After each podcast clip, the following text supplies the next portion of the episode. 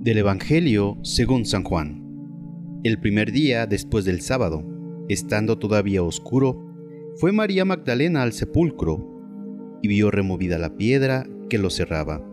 Echó a correr, llegó a la casa donde estaban Simón, Pedro y el otro discípulo, a quien Jesús amaba, y les dijo, Se han llevado del sepulcro al Señor, y no sabemos dónde lo habrán puesto.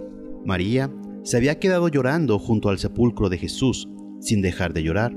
Se asomó al sepulcro y vio dos ángeles vestidos de blanco, sentados en el lugar donde había estado el cuerpo de Jesús, uno en la cabeza y el otro junto a los pies. Los ángeles le preguntaron, ¿por qué estás llorando, mujer? Ella les contestó, porque se han llevado a mi Señor y no sé dónde lo habrán puesto. Dicho esto, miró hacia atrás y vio a Jesús de pie, pero no sabía que era Jesús. Entonces él le dijo, Mujer, ¿por qué estás llorando? ¿A quién buscas? Ella, creyendo que era el jardinero, le respondió, Señor, si tú te lo llevaste, dime dónde lo has puesto. Jesús le dijo, María. Ella se volvió y exclamó, Rabuní, que en hebreo significa maestro.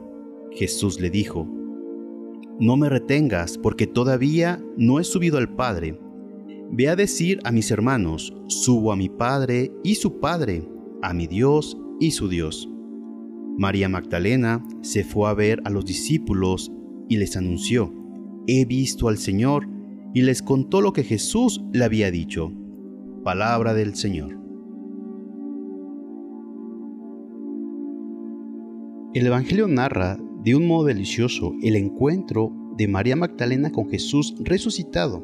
En el oficio de lectura leemos la homilía de San Gregorio Magno sobre esta escena. Esta mujer que había sido curada por Jesús y lo siguió incluso al pie de la cruz, ahora va a ser testigo de su primera aparición. Se ve que tanto las mujeres como los demás discípulos no estaban predispuestos a creer fácilmente en la promesa de la resurrección. La única interpretación que se le ocurre a María Magdalena ante la vista de la tumba vacía es que han robado el cuerpo del Señor. Está dispuesta a hacerse cargo de él si lo encuentra. Señor, si tú te lo llevaste, dime dónde lo has puesto. Lo reconoce cuando Jesús pronuncia su nombre, María. Es la experiencia personal de la fe y la buena mujer recibe una misión. Se convierte en apóstol de los apóstoles.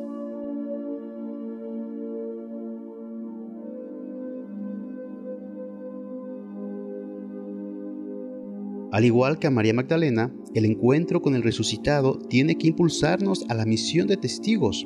A ella se le dice que no tiene que quedarse allí, no puede retener para sí al que acaba de encontrar, sino que tiene que ir a anunciar la buena noticia a los demás.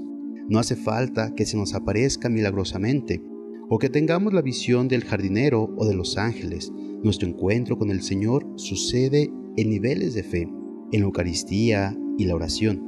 Es una experiencia que a veces tiene lugar por la convicción de haber sido perdonados y curados, en ocasiones por la cruz del dolor y otras veces por la búsqueda junto al sepulcro y en la duda ante la ausencia y el silencio.